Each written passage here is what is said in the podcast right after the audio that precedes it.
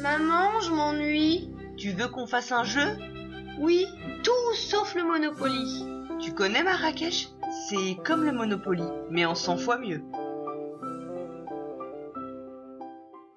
Bonjour les papas joueurs et bonjour les mamans joueuses. Enrôlez-vous qu'il disait.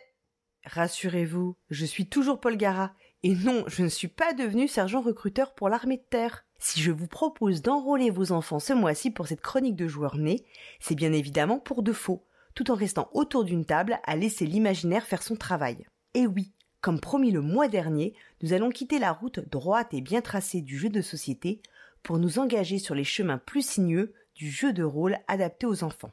Alors j'entends déjà les rabat-joie me rétorquer que les enfants, tels Monsieur Jourdain, font du jeu de rôle sans le savoir, qu'un bâton leur suffit à s'imaginer une épée à la main, et qui n'ont pas besoin de faire rouler des dés, de créer des feuilles de personnages avec 10 caractéristiques et 50 compétences, et qu'ils se moquent complètement de savoir s'il vaut mieux jouer avec la V6 ou la V7 des règles de l'appel de Cthulhu. C'est pas faux.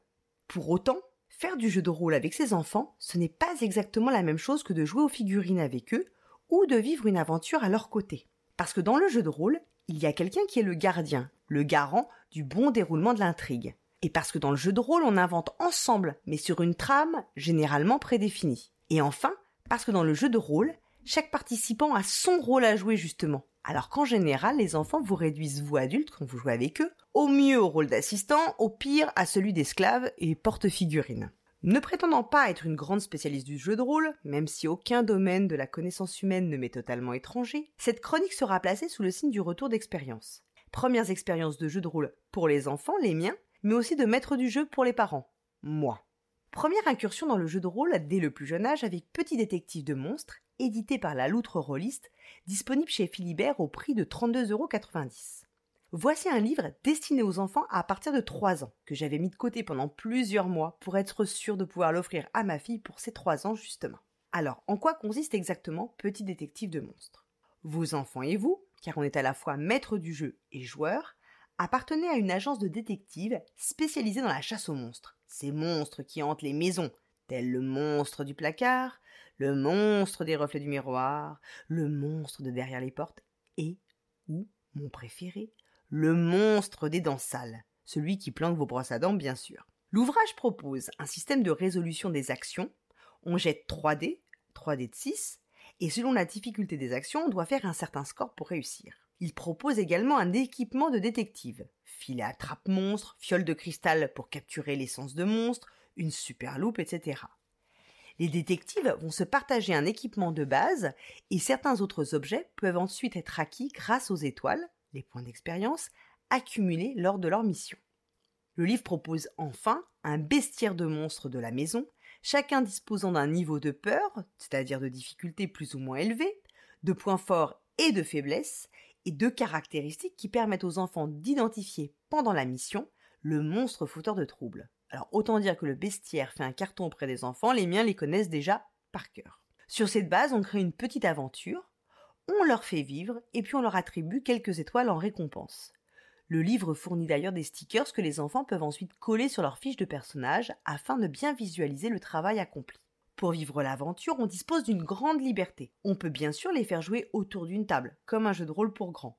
J'ai des amis qui l'ont testé, ça fonctionne très bien. On peut aussi leur faire dessiner leurs équipements, leurs personnages, etc., etc.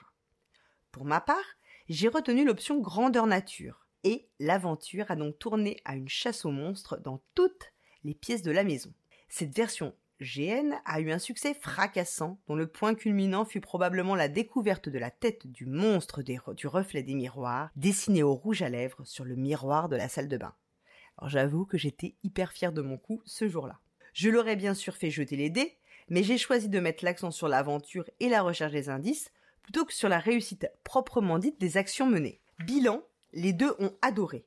La petite était à fond. Elle n'a pas peur des monstres du tout, mais je pense qu'à mon avis, ce sont plutôt les monstres qui ont peur d'elle. Et elle a raconté par la suite ses aventures à toute la famille, y compris à l'école, ce qui peut parfois être plus problématique avec la maîtresse quand elle vous demande euh, qui est ce monstre qui hante la maison. Le grand a adoré également et sa présence a permis de driver sa sœur sur la recherche d'indices sans trop d'intervention de ma part. Question timing, j'ai construit des intrigues d'environ 20 minutes, ce qui me paraît adapté pour un enfant de 3 ans. En conclusion, nous avons dessiné tous les trois le portrait des monstres capturés pour notre future salle de trophées. Pour de prochaines parties, j'envisage aussi d'essayer de dessiner un plan de la maison et bien sûr une euh, version en extérieur dès que les températures le permettront sans que je ne retrouve mes petits détectives congelés sous la neige.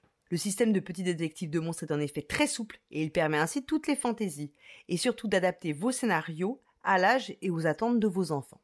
Pour un public un peu plus grand, nous avons découvert le jeu de rôle Star Wars dans sa version kit d'initiation.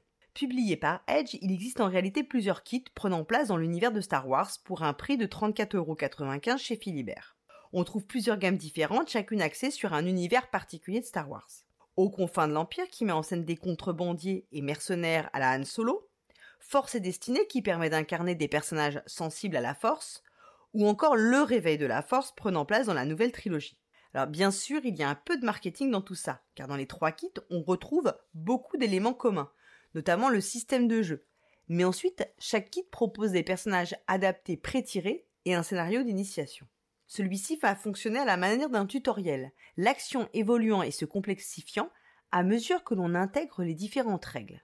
Ainsi, pour les maîtres du jeu débutants, comme moi, on peut démarrer la partie assez rapidement tout en se laissant guider par les grandes étapes de l'intrigue.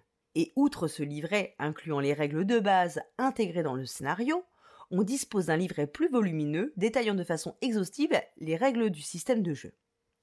Ce système de jeu est d'ailleurs assez classique, les personnages disposent de compétences qui déterminent pour les actions relevant de la dite compétence les dés à jeter. Ces dés ne sont pas numérotés, mais il y est reproduit des symboles euh, quasi ésotériques de réussite ou d'échec, mais également de menaces ou d'avantages, ce qui va permettre en fait au maître du jeu de nuancer le résultat des actions.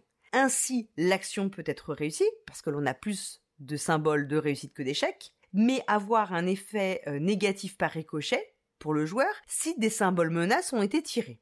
Le système inclut également la possibilité de tenir compte de la force pour la réalisation de certaines actions. Et la force va se jouer avec des compétences et des dés particuliers.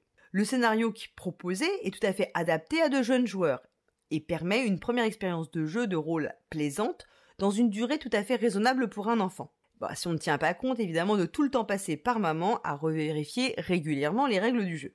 L'univers Star Wars bien évidemment marche très bien auprès des enfants, surtout en cette période post-Star Wars 8 et pré-solo le film. Le site de Edge propose également de télécharger d'autres scénarios, d'autres personnages, ce qui va permettre d'incarner toutes sortes de créatures peuplant la galaxie lointaine. Bah oui, vous avez toujours eu envie d'être un Twi'lek, hein. vous savez, euh, le bras droit de Jabba le Hutt, celui qui est doté de sortes de cornes blanches euh, enroulées autour de son cou. Très très sexy euh, comme personnage. Star Wars dans sa version kit d'initiation est donc idéal pour faire démarrer le jeu de rôle à des enfants dès 7 ans. Ceci dit, il existe de nombreux autres kits d'initiation au jeu de rôle permettant une prise en main de jeu assez rapide et simple. Alors je note, j'ai noté de façon non exhaustive les chroniques oubliées boîtes d'initiation qui euh, sont éditées par Blackbook au prix de 39,90€ chez Philibert, qui permettent de jouer en fait quatre scénarios euh, qui vont former une mini campagne. Des starts chez Matago pour un prix de 35 euros qui inclut 10 scénarios prêts à jouer pour des parties d'environ 90 minutes. Ou encore le module Aventurier publié par euh, JDR Édition qui est à 17 euros avec des règles euh, vraiment euh, simple et accessible, notamment le gestion des compétences, de la magie, des sorts ou des combats très accessibles pour des enfants. Et puis bien, bien évidemment pour les plus aguerris d'entre nous, pourquoi ne pas euh, opter pour un petit système maison qui reprendrait en version allégée les règles des systèmes incontournables du jeu de rôle? Voilà, c'est tout pour cette chronique. Le mois prochain, ce sera mon anniversaire, mais bon, je pense que vous en moquez un peu. Mais nous reviendrons surtout dans le droit chemin du jeu de société et parlerons à nouveau de nos jeux de plateau favoris. D'ici là, jouez bien et surtout avec vos enfants.